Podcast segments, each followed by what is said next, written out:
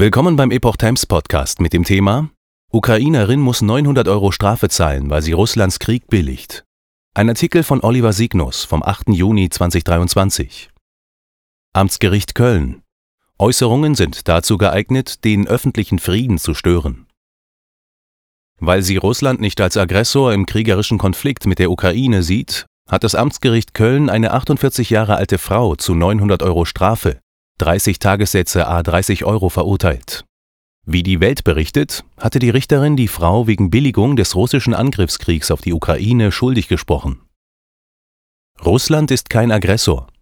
Die Ukrainerin Elena Kolbasnikova hatte nach Überzeugung des Gerichts am 8. Mai 2022 bei einer prorussischen Demonstration in Köln den Krieg für andere wahrnehmbar gut gehießen und befürwortet, wie es in der Urteilsbegründung hieß. In einem Fernsehinterview, das auch Gegenstand in der Verhandlung war, hatte die Frau gesagt, Russland ist kein Aggressor.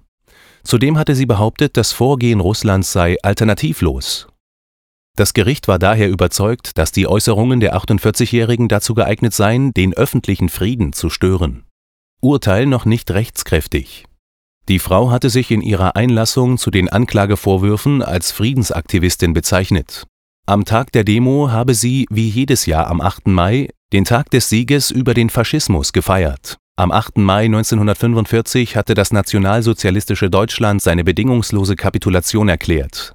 Damit war der Zweite Weltkrieg in Europa beendet. Die Staatsanwaltschaft hatte mit 70 Tagessätzen zu je 30 Euro eine wesentlich höhere Geldbuße verlangt. Die Angeklagte und ihr Verteidiger hatten auf Freispruch plädiert. Das Urteil ist noch nicht rechtskräftig. Beide wollen daher Rechtsmittel dagegen einlegen.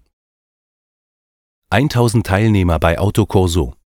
Laut T-Online gilt Elena Kolbasnikova als einer der Köpfe der prorussischen Proteste in Deutschland. In diesem Zusammenhang arbeitet sie auch mit rechtsextremen Politikern zusammen. Sie und der frühere Pro-NRW-Politiker Markus Beisicht sprachen bei dem von Kolbasnikova organisierten Autokorso am 8. Mai 2022. Mehr als 1000 Teilnehmer in Autos, die mit russischen und sowjetischen Fahnen geschmückt waren, hätten sich an einem See zur Fahrt an ein sowjetisches Mahnmal in Köln getroffen